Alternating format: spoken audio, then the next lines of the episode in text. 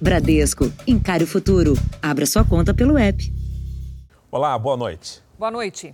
O Brasil bateu hoje um triste recorde.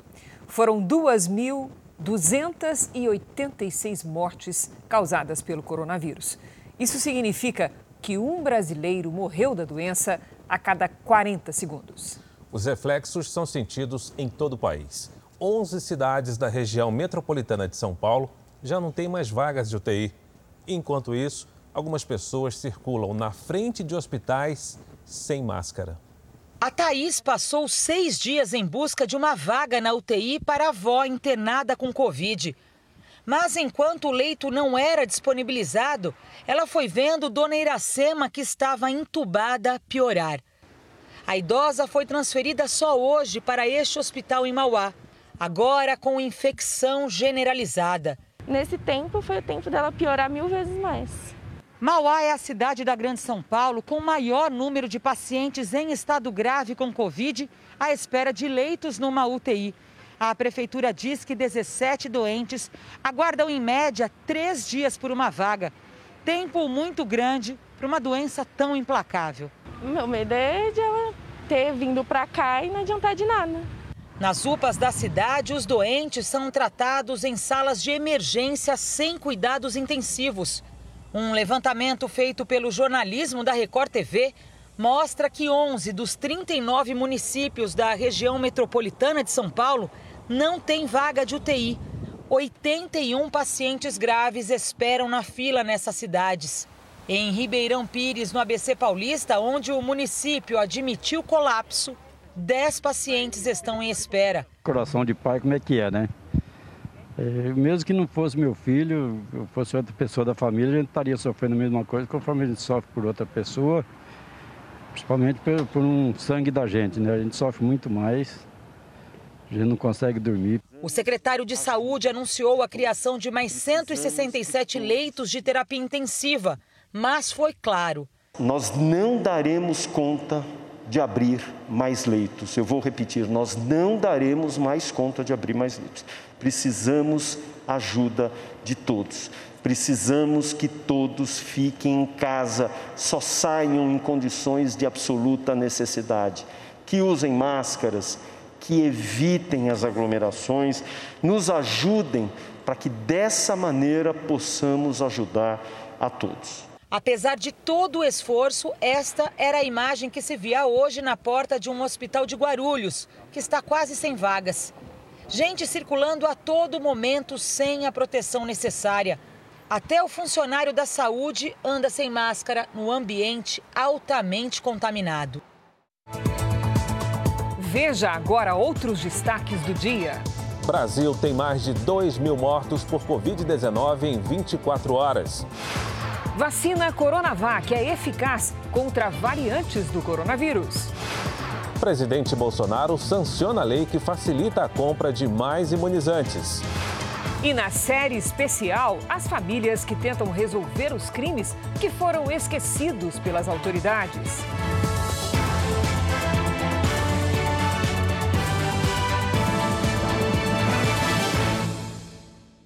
Oferecimento Next o banco digital que faz acontecer.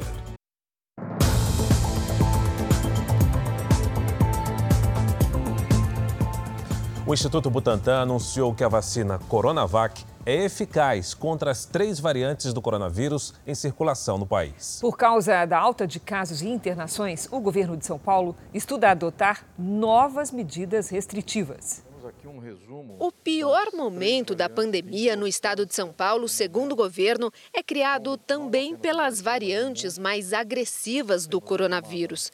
Quatro foram analisadas por pesquisadores do Instituto Butantan e do Instituto de Biociências da USP.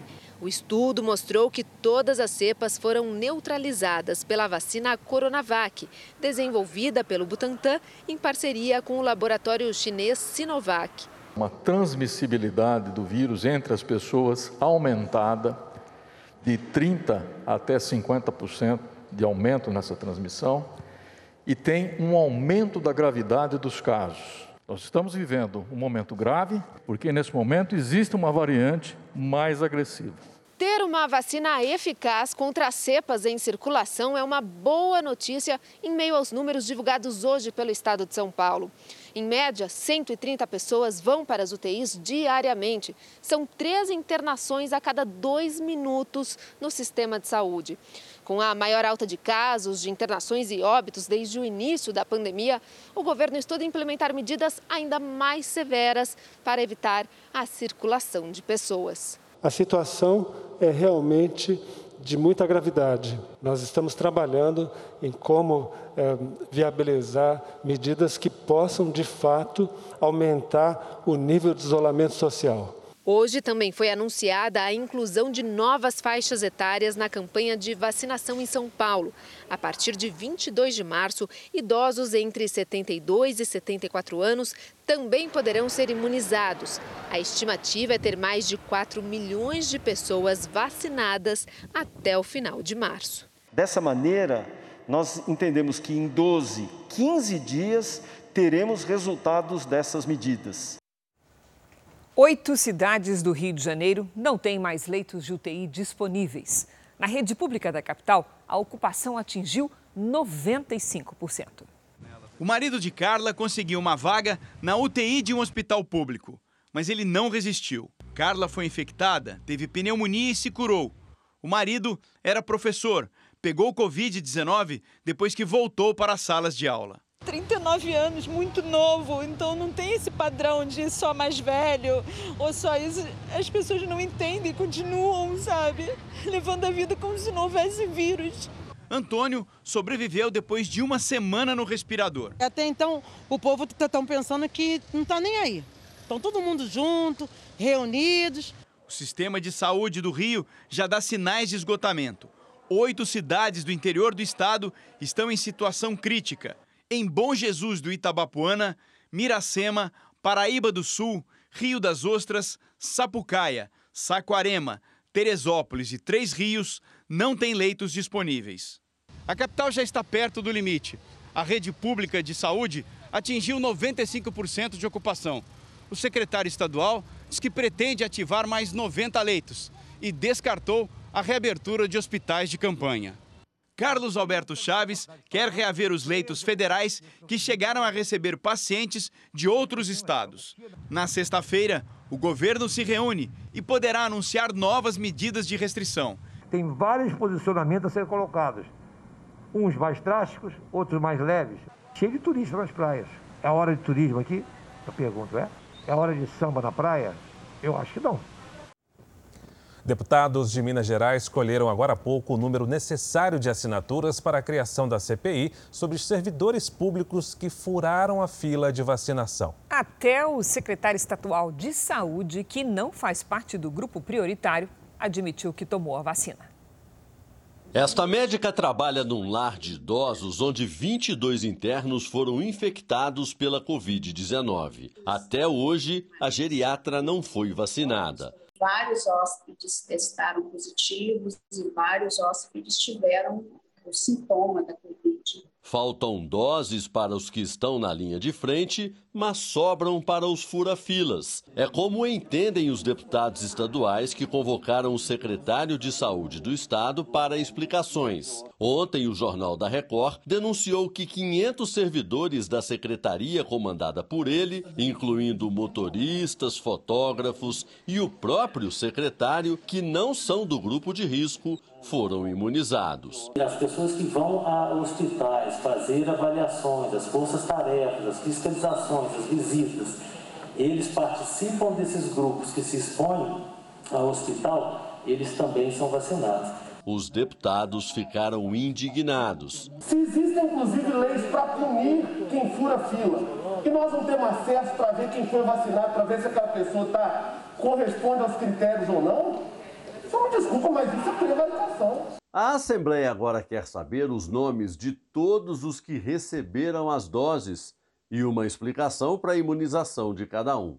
Chamou a atenção também o cronograma da secretaria, que prevê vacina até para quem está trabalhando em casa. No memorando, os que estão em teletrabalho serão imunizados quando 90% dos servidores estiverem vacinados. Enquanto isso, os hospitais seguem superlotados.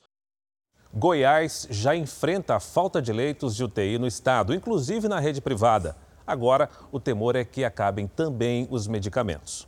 Dona Vilma Lobo tem 83 anos e está desde sábado na fila de espera por uma vaga de UTI. Hoje, ela está entubada de forma improvisada numa unidade de pronto atendimento a 50 quilômetros de Goiânia. Está sendo bem atendida, mas infelizmente aqui não tem os recursos que ela precisa. E ela precisa de uma UTI. Na frente dela eram 62 pessoas à espera de internação pelo plano de saúde. No SUS, eram mais de 200 pacientes graves aguardando uma vaga de UTI. Às vezes não está no leito de UTI, que é o ideal, mas ela está tendo assistência por parte de profissionais de equipamentos e medicamentos. Em Goiás, a taxa de ocupação dos leitos de UTI exclusivos para a Covid-19 está em torno de 95%. Os números oscilam o tempo todo, mas hoje de manhã chegou ao pico de 100%. A situação é ainda mais grave na rede privada onde existem mais pacientes internados do que leitos disponíveis. Nós temos pacientes sendo tratados no pronto-socorro, na enfermaria ou no centro cirúrgico que deveriam estar no CTI. A falta de insumos também é uma preocupação do setor, desde medicamentos para intubação até itens básicos. Diante desse quadro, nem pacientes em estado gravíssimo estão recebendo atendimento adequado. Esse aqui é meu pai, o seu Gerson. Ele tem 84 anos está com 80% do pulmão comprometido. Está aqui em Goiânia, já há três dias no oxigênio e está precisando de uma UTI e não está conseguindo. Vamos aos números de hoje da pandemia no Brasil. Segundo o Ministério da Saúde, o país tem mais de 11 milhões 202 mil casos da Covid-19. São mais de 270 mil mortos. E como nós mostramos no início dessa edição do Jornal da Record, foram 2.286 registros de mortes nas últimas 24 horas. Este é o maior número de óbitos em um só dia desde o início da pandemia do coronavírus. 600 crianças com idades entre 12 e 16 anos que foram vacinadas em Israel não tiveram efeitos colaterais graves. As doses aplicadas foram da vacina da Pfizer, que é utilizada no país. Os menores que participaram do ensaio clínico estão sendo monitorados. O Ministério da Saúde israelense já recomendou a vacinação de adolescentes com doenças crônicas pré-existentes, inclusive nos pulmões. Agora, a Pfizer vai iniciar um estudo com crianças de 5 a 11 anos de idade. A Universidade de Oxford também anunciou testes do imunizante da AstraZeneca em crianças de 6 anos. Os resultados devem sair nos próximos meses. As informações são do jornal britânico The Guardian. Um estudo feito no Reino Unido comprovou que a variante britânica do coronavírus é ainda mais letal do que as anteriores. Os dados mostram que a taxa de mortalidade pela variante B117 é 64% maior em comparação com as outras cepas. Estudos anteriores já mostravam que a variante identificada pela primeira vez no Reino Unido é até 70% mais transmissível. Veja a seguir: sancionada a lei que facilita a compra de vacinas contra a Covid-19. E na série especial, famílias que decidiram investigar por conta própria o que aconteceu com os parentes vítimas de violência.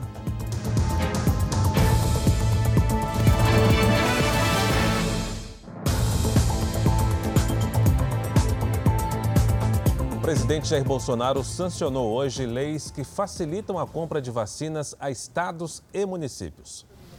O presidente Jair Bolsonaro rebateu as críticas sobre a demora na compra de vacinas.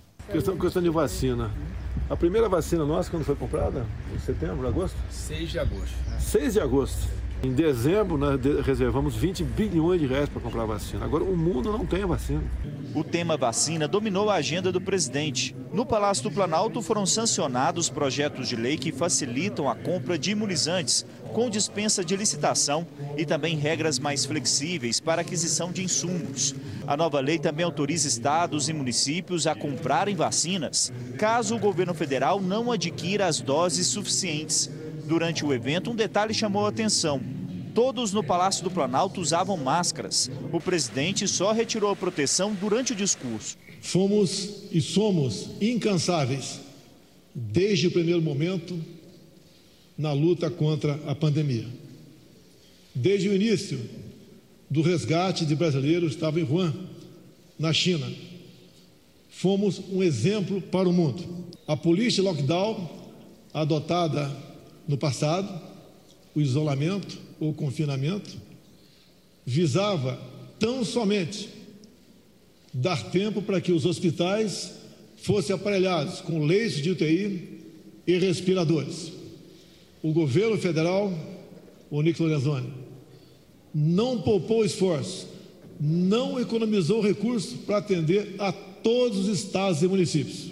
Há um ano e meio das eleições, Jair Bolsonaro tenta melhorar a comunicação dos temas ligados à pandemia. Com um assunto cada vez mais politizado, o presidente e aliados entendem que é preciso demonstrar o esforço na compra de vacinas e falar dos recursos que foram enviados para estados e municípios. Até o uso de máscaras por todos os integrantes do governo e até por convidados também demonstra a preocupação com o tema pandemia na disputa eleitoral. Em conversa com o presidente da Anvisa, Bolsonaro ouviu o pedido para que sancionasse a medida provisória que dá à agência o prazo de sete dias úteis para analisar o registro emergencial de vacinas. Com a medida provisória 1026, fica preservada a capacidade da agência de ler os documentos, estudar os documentos referentes ao desenvolvimento vacinal e emitir o seu juízo de valor. É para isso que a agência existe. No fim do dia, Bolsonaro comentou o discurso de Lula. Disse que o ex-presidente já começou a campanha eleitoral, mas que ele ainda pode perder o direito de ser candidato. O Lula está comemorando cedo, no meu entender. Vai para o pleno essa decisão do ministro Faquim. A Câmara dos Deputados analisa neste momento a aprovação em segundo turno de uma mudança na Constituição chamada de PEC emergencial. Apesar da pressão da oposição e de servidores públicos, a base do governo conseguiu manter medidas para o controle de despesas. A PEC emergencial abre caminho para o pagamento do auxílio emergencial para cerca de 40 milhões de pessoas. A proposta permite que o governo gaste 44 bilhões de reais com benefício sem que essa despesa seja contabilizada no teto de gastos. O ministro da Secretaria de Governo foi à Câmara negociar. Que a democracia ela impõe o debate e o voto. Se o voto de quem queria manter os fundos ganhou, cabe ao governo ou quem está disputando respeitar o resultado. A proposta diz que quando as despesas obrigatórias da União que incluem, por exemplo, os salários dos servidores e benefícios de aposentados, baterem uns 95% do valor das despesas, medidas de contenção de gastos entram em cena, como o congelamento de salário de servidores públicos, concursos suspensos, além da proibição de concessão ou de redução de incentivos tributários. Policiais fizeram muita pressão para que ficassem de fora do congelamento de salários. Para não correr o risco de perder as contrapartidas fiscais, o governo então abriu mão e ficou definido que os servidores públicos não terão reajuste salarial, mas terão progressão e promoções na carreira. Com a proposta de emenda à Constituição aprovada, o governo deve encaminhar ao Congresso até sexta-feira uma medida provisória com os valores que serão pagos no auxílio emergencial. Esses valores variam entre R$ 175 e 375 reais. As pessoas devem começar a receber o benefício ainda este mês. Então, como você viu aí na reportagem, o ministro da Cidadania, João Roma, ele prevê para o final dessa semana, no máximo na semana que vem, o último passo para a volta do auxílio emergencial. É esta medida provisória que vai detalhar o pagamento. Eu conversei com o ministro e ele buscou tranquilizar as categorias, como os policiais, como a reportagem mostrou, que estão preocupadas com perdas salariais por conta da PEC emergencial. São medidas compensatórias e medidas de responsabilidade fiscal. Uh, inclusive, elas dependem de um gatilho. Elas serão utilizadas se necessário for. Então, acho que uh, ficou uh, a contento, uma medida que, por um lado, atinge justamente e atenua todo o sofrimento de muitos brasileiros que realmente estão precisando desse auxílio emergencial e, por um lado, sinaliza bem para o mercado de maneira muito serena, mostrando segurança jurídica, mostrando responsabilidade fiscal por parte do governo. É o mesmo público que foi beneficiado na primeira fase do auxílio emergencial? Não. No início do programa, 68 milhões de pessoas chegaram a receber o auxílio, que finalizou com cerca de 55 milhões de pessoas. É, esses números é, diminuíram face ao cruzamento de informação né, para que sejam justamente esses recursos destinados àquelas pessoas que de fato precisam do auxílio emergencial. O Congresso americano aprovou um pacote de ajuda econômica equivalente a 11 trilhões de reais, um dos maiores da história dos Estados Unidos. A medida agora será sancionada pelo presidente Joe Biden. O novo pacote é mais uma tentativa de reduzir o impacto da pandemia na economia americana. O valor será usado no pagamento de auxílio emergencial, compra de vacinas e para um fundo de ajuda aos estados. Veja a seguir: cresce o número de infecções por Covid em crianças. E na série especial, a demora na solução de crimes em áreas carentes. Sem apoio, as famílias saem em buscas de respostas.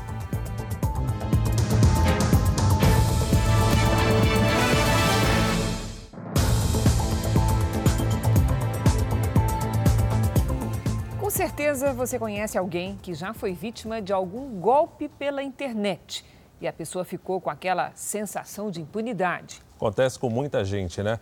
Um projeto de lei que já foi aprovado no Senado deve ser votado em regime de urgência na Câmara e prevê o aumento da pena para quem praticar esse tipo de crime.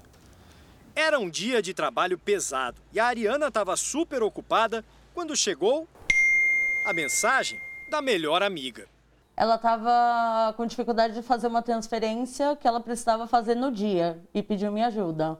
Era um golpe. O aplicativo de mensagens da amiga tinha sido clonado. Quando a Ariana avisou o banco que recebeu a transferência, metade do dinheiro já tinha sido sacado. Foi aproximadamente 980 reais, alguma coisa assim. Que também é o mesmo valor que você perdeu nessa brincadeira, hein? Exatamente. Então. Ficou num prejuízo de quase mil reais. Exatamente. Segundo um levantamento, no ano passado, esse golpe da clonagem fez 5 milhões de vítimas no Brasil. Outra estratégia dos criminosos é o envio de e-mails falsos que levam a pessoa a clicar em links com vírus ou a informar dados como documentos e senhas. As tentativas de ataque do que é chamado de phishing cresceram 80% durante a pandemia. Cada vez mais conectados, podemos ficar mais expostos, enquanto os golpistas, ao contrário, se sentem no mundo digital ainda mais livres para agir com menos risco de serem identificados. Se forem flagrados, tem punição, mas para especialistas, as penas previstas hoje não intimidam os criminosos. Os golpistas identificados geralmente são enquadrados no crime de estelionato, que tem pena de até cinco anos de prisão o que acaba levando no máximo ao cumprimento de parte da punição em regime semiaberto. Ficam livres para agir novamente. É uma punição muito branda. Por exemplo, nos Estados Unidos, quem se envolve num crime digital eletrônico, a pena estipulada é de reclusão de 10 anos. Nós precisamos de uma legislação que seja atual, né? é, que permita mais é, rapidez, mais flexibilidade, que seja mais rigorosa com, esse, com esses crimes. Para aumentar as punições, um projeto de lei já aprovado no Senado e em discussão na Câmara inclui no Código Penal o crime de fraude eletrônica.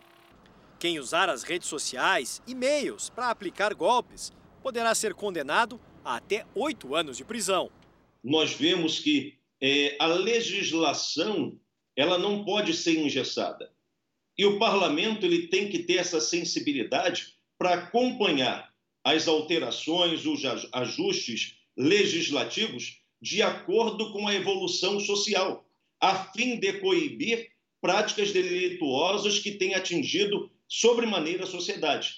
Quando nós perdemos tempo, a sociedade perde e os criminosos continuam ganhando. A cada 19 horas, a Covid mata um profissional da saúde no Brasil. Esse levantamento do Ministério da Saúde comprova o risco que médicos e enfermeiros enfrentam na linha de combate ao vírus. A vacinação pode diminuir essa estatística, mas quem venceu a Covid-19 ainda precisa conviver com os traumas e sequelas da doença. Dois dias antes de receber a primeira dose da vacina em janeiro, o médico cirurgião começou a sentir os sintomas. A Covid-19 tirou o Dr. Paulo Tosi da linha de frente e o colocou em uma UTI por 14 dias. Para quem é profissional de saúde é muito mais difícil, né? Porque você sabe tudo o que está acontecendo. No início da pandemia, a enfermeira Alessandra também ficou internada. A gente quer voltar para poder ajudar, para que isso tudo acabe logo, para que a gente possa ter as nossas vidas de volta, né? Dados do Ministério da Saúde apontam que pelo menos 484 mil desses profissionais haviam sido infectados pelo novo coronavírus até o dia 1 de março. Deles, 470 morreram, média de 1,3 por dia. Os infectologistas acreditam que com a vacinação dos profissionais de saúde, o número de casos e mortes entre médicos e enfermeiros da linha de frente muito provavelmente vai começar a cair. Mas para quem enfrentou a doença na forma grave, ficam as sequelas e o trauma por tudo que aconteceu com os colegas de profissão.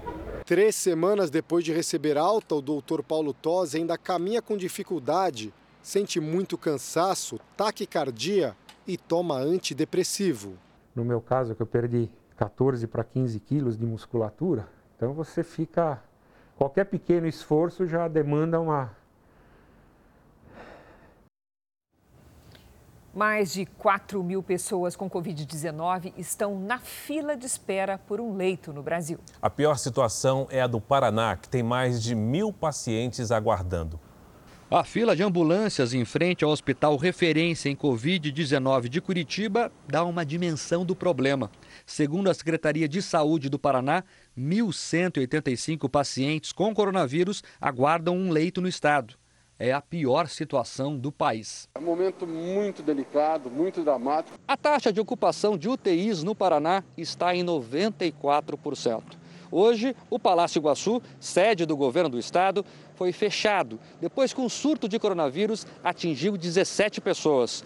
O local vai passar por um processo de desinfecção e só reabrirá na semana que vem. Segundo as secretarias de saúde de três estados e do Distrito Federal, mais de 4.300 pessoas diagnosticadas ou com suspeita de Covid-19 aguardam por um leito de atendimento em hospitais do país.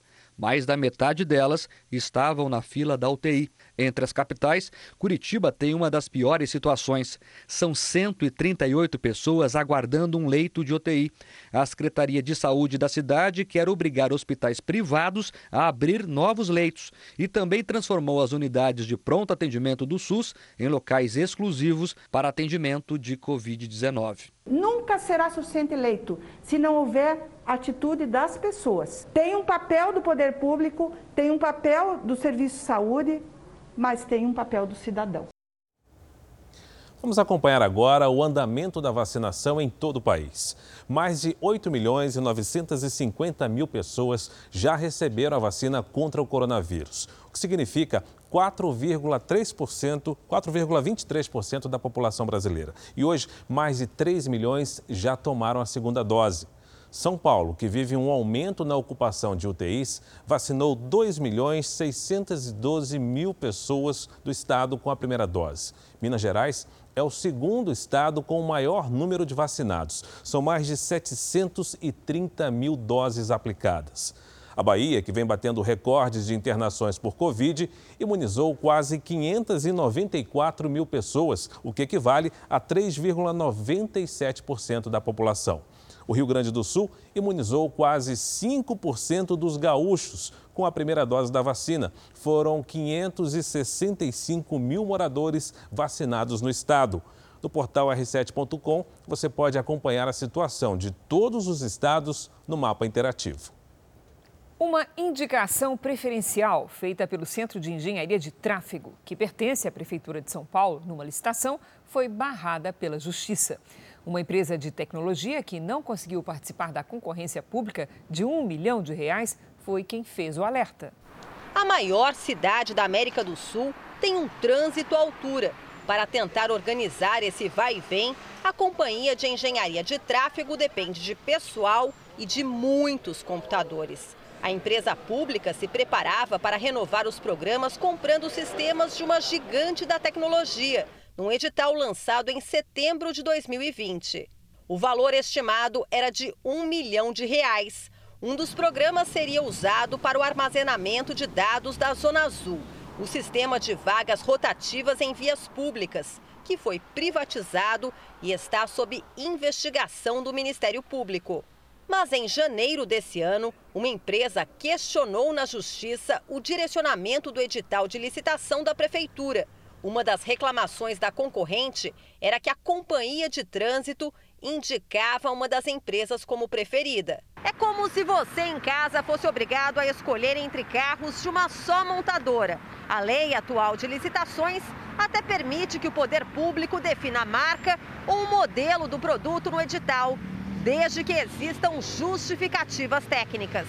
Eu posso comprar, quando for comprar cartucho, memória ou carregador, exigir que eu quero uma cartucho, carregador, é, é, cartucho, memória, bateria ou carregador da, da máquina fotográfica da marca X. Isso é possível. É que no processo não tem uma justificativa tão robusta para, é, para é, é, justificar o uso, a requisição, né, a necessidade de ser a solução da Microsoft. Segundo a empresa concorrente, do jeito que foi feita a licitação, não havia nem a possibilidade de fazer ofertas. O edital estava focado numa solução única de armazenamento de nuvem, que é a solução Azure, que é a solução da, da Microsoft.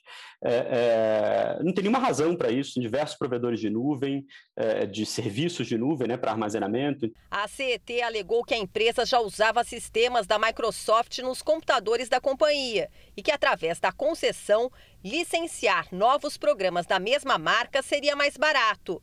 A Justiça, no entanto, entendeu que a licitação não podia continuar e, em janeiro, aceitou o pedido feito pelo Google e suspendeu a compra. O edital terá que ser refeito. A dúvida que ainda persiste é se, desta vez, haverá livre concorrência entre as empresas, num setor que se renova a todo instante. São mercados onde você tem o tempo inteiro é, é, empresas inovando, colocando novos produtos no mercado, e, e, e, a inércia em não buscar esses novos produtos e não abrir oportunidade para que ofertantes também participem, é, acaba sendo prejudicial para a própria administração pública. A Companhia de Engenharia de Tráfego informou em nota que prepara um novo pregão para atender às demandas da empresa. O prefeito do Rio, Eduardo Paes, foi condenado pela Justiça Eleitoral por fazer propaganda política em templo religioso. O flagrante foi registrado na campanha do ano passado. Mais de dois meses depois da posse, o prefeito do Rio sofre as consequências da campanha. O Tribunal Regional Eleitoral confirmou a condenação de Eduardo Paes a usar o templo religioso com material de propaganda em busca de votos. A decisão foi dada nessa sessão virtual do TRE. De forma unânime, negou o provimento ao recurso na forma do voto do desembargador relator, da desembargadora relatora. Por enquanto, o Paes vai ter que pagar multa. Esse especialista em direito administrativo diz que a situação pode ficar mais grave se ficar caracterizado o crime eleitoral. Muitas vezes, uma campanha política dentro de uma igreja, isso pode ser caracterizado abuso do poder econômico, que poderia levar, como medida mais grave, a uma perda do cargo público, ou seja, uma perda do mandato. Como se não bastasse a condenação na Justiça Eleitoral, o prefeito do Rio também enfrenta uma ação na Justiça Comum. Os representantes das pastas da Saúde e da Fazenda estão sendo investigados por crimes como improbidade administrativa e corrupção passiva. Se a Justiça acatar o pedido, os dois podem ser afastados do cargo. Pedro Paulo, à frente da Fazenda, é investigado pelo recebimento de propina citada em delação de ex-executivos do Grupo Odebrecht para campanhas eleitorais. O secretário de Saúde, Daniel Sorans, é réu pela falta de fiscalização na contratação de organizações sociais envolvidas em corrupção. A Justiça negou o pedido imediato do afastamento dos secretários porque ainda não há condenação aos dois mas o autor da ação entrou com um recurso. Na petição, ele alega que os dois secretários podem influenciar nas provas que atestam a falta de lisura que motivaram as investigações do Ministério Público. A moralidade pública, ela sempre está em primeiro lugar. É o interesse público e não foi observado, no meu entender. O prefeito Eduardo Paes e os secretários Pedro Paulo Carvalho e Daniel Sorrans foram procurados por nossa reportagem, mas não se pronunciaram. O ex-presidente Lula falou pela primeira vez depois de ter as condenações da Lava Jato anuladas em uma decisão do ministro do STF, Edson Fachin. Lula discursou na sede do Sindicato dos Metalúrgicos em São Bernardo do Campo. Ele agradeceu ao ministro Edson Fachin, que anulou as condenações na Lava Jato. Antes de ontem foi um dia gratificante. Eu sou agradecido ao ministro, sabe, Fachin, porque ele cumpriu uma coisa que a gente reivindicava desde 2016. A decisão que ele tomou, tardiamente, cinco anos depois, ela foi colocada por nós desde 2016. O ex-presidente foi condenado a oito anos, dez meses de prisão por corrupção e lavagem de dinheiro no caso do triplex do Guarujá, no litoral paulista. A segunda condenação foi de 12 anos e 11 meses por ter recebido propina de duas construtoras que fizeram reformas no sítio de Atibaia. Com a decisão do ministro Edson Fachin, os processos serão julgados pela Justiça Federal do Distrito Federal, que pode confirmar as condenações. Voltamos a falar do coronavírus. As mortes de crianças por Covid-19 ainda são raras, mas o número de casos tem crescido. Hoje, uma menina de seis anos morreu em Natal, no Rio Grande do Norte. Em Maceió, capital de Alagoas, 15 bebês estão internados na UTI neonatal deste hospital público, que é referência em gestação de alto risco. Em Natal, uma menina de seis anos não resistiu à Covid-19 hoje pela manhã. Ela tinha asma e obesidade. A doença, que costuma ser mais grave quanto mais avançada for a idade, tem apresentado números altos também entre as crianças. O Rio Grande do Sul tem 34 crianças em UTIs. A Bahia tem 24. Em Minas Gerais, desde o início da pandemia, 19 crianças morreram. No Amazonas, foram 41 crianças menores de 5 anos. E no estado de São Paulo, 62 mortes. A nova variante do coronavírus, mais transmissível e a maior circulação de pessoas desde o fim do ano passado, foram as principais causas para o aumento nos números da Covid-19, tanto entre adultos quanto entre crianças.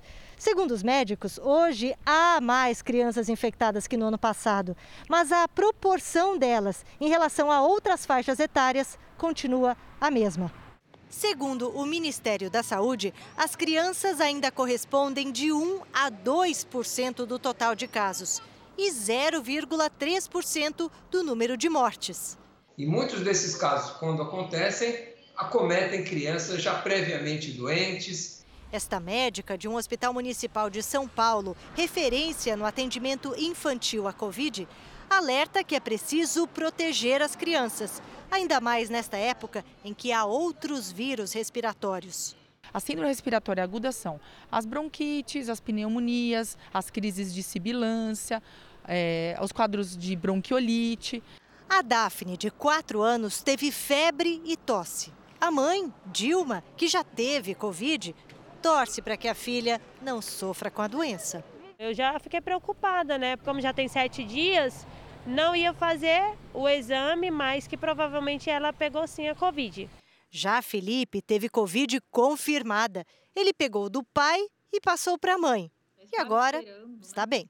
O médico nos avisou que quando uma pessoa da casa tem, normalmente a tendência é os outros terem, mesmo a gente fazendo isolamento do meu marido. Graças a Deus ele não teve nenhum sintoma forte, mas é, fiquei muito preocupada.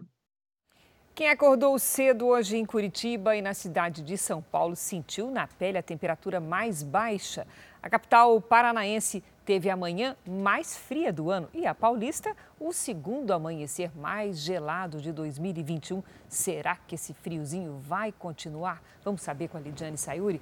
Boa noite, Lid. Você está prevendo frio para gente? Tem frio, se difícil sair da cama nessa, nessa situação, né, Cris? Boa noite para você, para quem nos acompanha. Olha, temos uma forte massa de ar seco sobre a região sul que impede a formação de nuvens.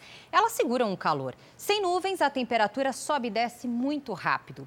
E a quinta-feira começa geladinha nestas regiões, com destaque para as áreas mais altas do sul do Brasil, que podem amanhecer com 3 graus e risco de geada. A tarde esquenta. Em Florianópolis faz 27, em Cuiabá 31 e até 28 em Rio Branco e também em Manaus. E onde é que chove, Lid? Vamos lá, Cris. Em boa parte do país. Se falta umidade no sul, da região central para cima, sobra. Um corredor de umidade forma nuvens carregadas do norte até o sudeste. E vem chuva pesada de novo sobre Rondônia, Acre, Amazonas, Pará, Amapá e Maranhão. Chuva aperta também entre o norte mineiro e o Espírito Santo. Atenção para alagamentos e deslizamentos.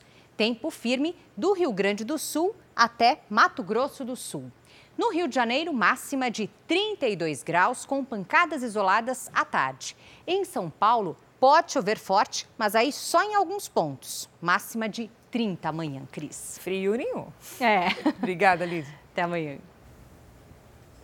Um acidente com o ônibus do BRT deixou dois passageiros mortos e vários feridos agora à noite no Rio de Janeiro. Nós vamos acompanhar imagens ao vivo dessa ocorrência do helicóptero da Record que sobrevoa a região do acidente. O ônibus tombou depois de bater em um carro próximo da estação da zona oeste da cidade. Os bombeiros foram chamados. A circulação de veículos no local está interrompida. Aí você vê a movimentação da população. Ainda não há informações sobre a causa do acidente e nem mesmo a quantidade exata de feridos no incidente. A data de 11 de março marca o dia em que um terremoto matou mais de 18 mil pessoas no Japão. O abalo sísmico que atingiu a costa leste do país ficou conhecido pela destruição provocada na região de Fukushima. Dez anos depois, a correspondente Silvia Kikuchi voltou até os locais mais afetados pelo desastre e mostra agora que ainda falta muito para a vida voltar ao normal.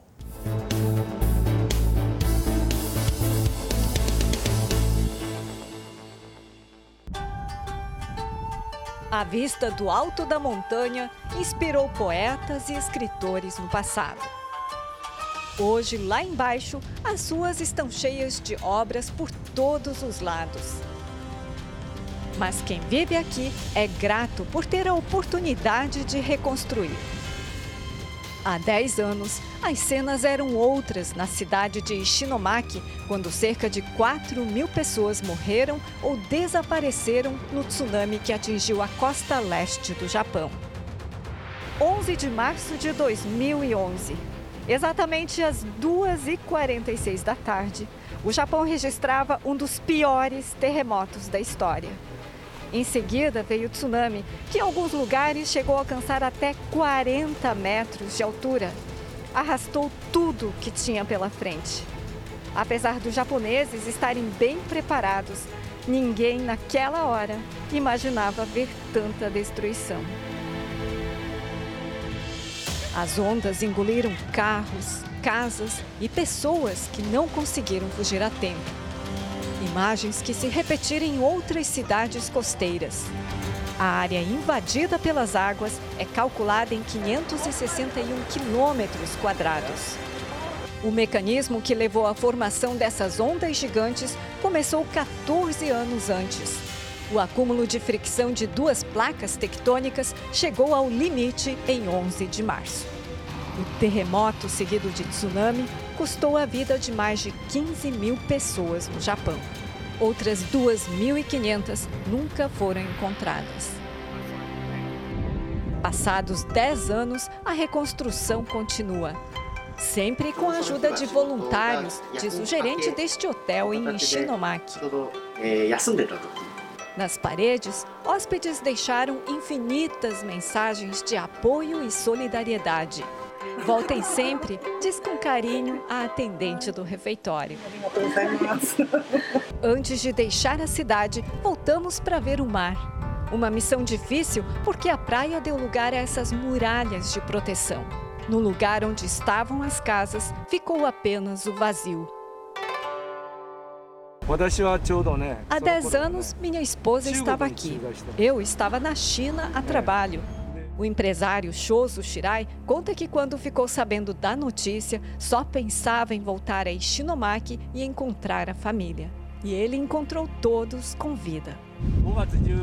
Em maio de 2008, eu passei pelo terremoto de Sichuan, na China, quando morreram 90 mil pessoas. Esse terremoto no Japão teve uma magnitude ainda maior e, mesmo assim, poucas pessoas morreram por isso. Foi tudo por causa do tsunami, explica ele. Shozo Shirai tem razão. Os japoneses sabem como se proteger dos terremotos. Já quanto ao tsunami, ainda há muito a aprender. Em regiões carentes, a investigação de crimes violentos demora mais tempo para encontrar os autores. E é até comum ficar sem solução. A maioria dos estados desconhece o número de homicídios esclarecidos. Muitas vezes é a própria família que sai em busca de respostas para a morte de parentes.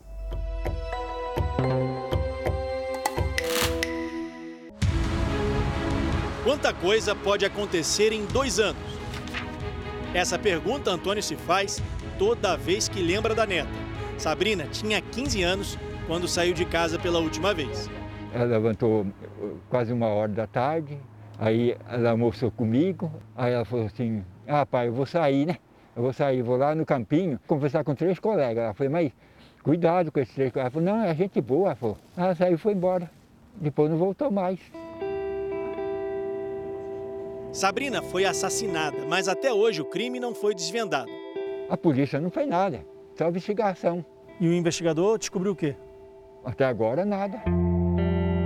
À medida em que o tempo passa, fica cada vez mais difícil descobrir o autor do crime. Se nós tivéssemos um pouco de dinheiro, eu correria atrás sim, para investigar bem mais o caso da, da, da minha prima. A demora para a polícia se movimentar mobilizou a família, que decidiu ir atrás do corpo por conta própria. O avô de Sabrina liderou uma equipe de buscas para encontrar a menina. A família todinha veio aqui na casa do meu tio e falou: olha, amanhã cedinho, quatro horas, vamos todo mundo pro mato, vamos atrás, porque se for para esperar a polícia, não vai ter retorno de jeito nenhum. Aí o padrasto dela achou o corpo. Aí na hora que falou que achou, aí choveu de polícia, porque no dia que ela sumiu, não veio polícia aqui. O corpo só foi encontrado cinco dias depois do desaparecimento. Começava outro drama para a família: a busca por informações sobre quem seria o assassino. Eles perguntavam para mim como estava andando o carro. E aí, tem alguma novidade? Eu falei, mas vocês não estão vendo? Eu falei, mas o senhor é delegado, né? Você que tem que ver. O caso da menina Sabrina foi encaminhado ao Tribunal de Justiça de São Paulo, que dois anos depois se limitou a informar que o caso está sendo investigado. A distância entre a casa onde a Sabrina morava com o avô e a mata onde o corpo dela foi encontrado é de 2 quilômetros. Para chegar até aqui, o único caminho é por uma estrada de terra que dá acesso ao matagal. Sabrina foi encontrada morta exatamente aqui nessa trilha, numa região de difícil acesso em Mairiporã, na Grande São Paulo. A menina tinha marcas de estrangulamento e perfurações de faca pelo corpo. Desde que foi encontrada em março de 2019, nada foi revelado pela polícia. A família nunca descobriu o motivo do crime e o assassino continua solto por aí. Um levantamento do Instituto Sou da Paz mostra que a polícia soluciona poucos casos de homicídio no Brasil. Das 27 unidades da federação, apenas 11 tinham informações sobre o número de assassinatos esclarecidos. A Polícia do Distrito Federal é a mais eficiente, soluciona 92% dos homicídios. O Rio de Janeiro fica em último, apenas 11% das investigações são solucionadas. A Polícia Paulista desvenda pouco mais da metade, 54%. Vários estudos aí vêm mostrando, e essa nossa pesquisa também ratifica isso, ah, o primeiro ano ele é fundamental para a gente observar o esclarecimento de um homicídio, tá?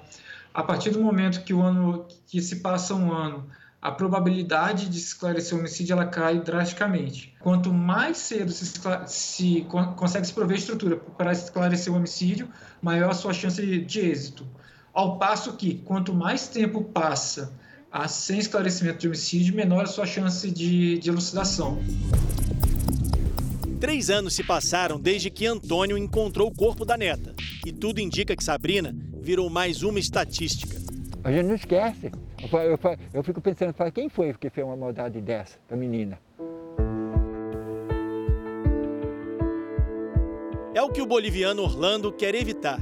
Ele viu o filho minutos depois do jovem ser baleado por policiais militares, mas foi proibido pelos PMs de chegar perto do rapaz. Meu filho não vai voltar, então é uma coisa que cada vez que eu escuto o nome dele mexe muito comigo. O que tinha que falar, fazer, eu não fiz. Que era invadir para levar a mesma coisa que ele levou, inocente, levou o tiro. Eric estava sozinho neste carro que capotou depois de ser perseguido por policiais no bairro da Brasilândia, em São Paulo. Essas imagens mostram quando PMs descem da viatura de arma em punho o carro já está virado no chão. Não é possível ouvir os disparos, mas o jovem é baleado pelos policiais com três tiros. Em depoimento, os PMs disseram que Eric dirigia um carro roubado e teria apontado uma arma para eles. Mas essa testemunha diz que o jovem não estava armado.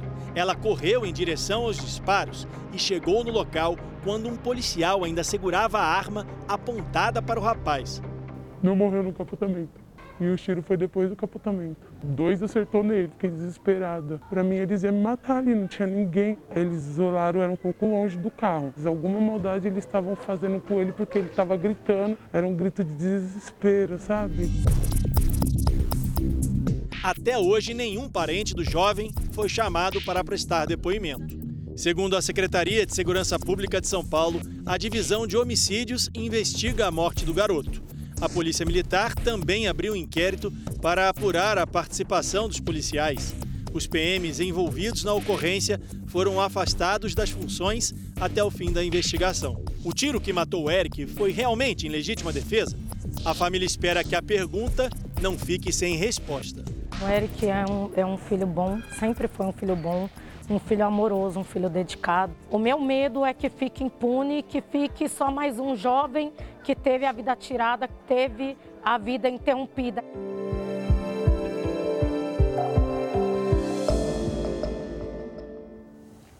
Há pouco, o ministro da Saúde divulgou um vídeo em que fez um apelo por união nacional.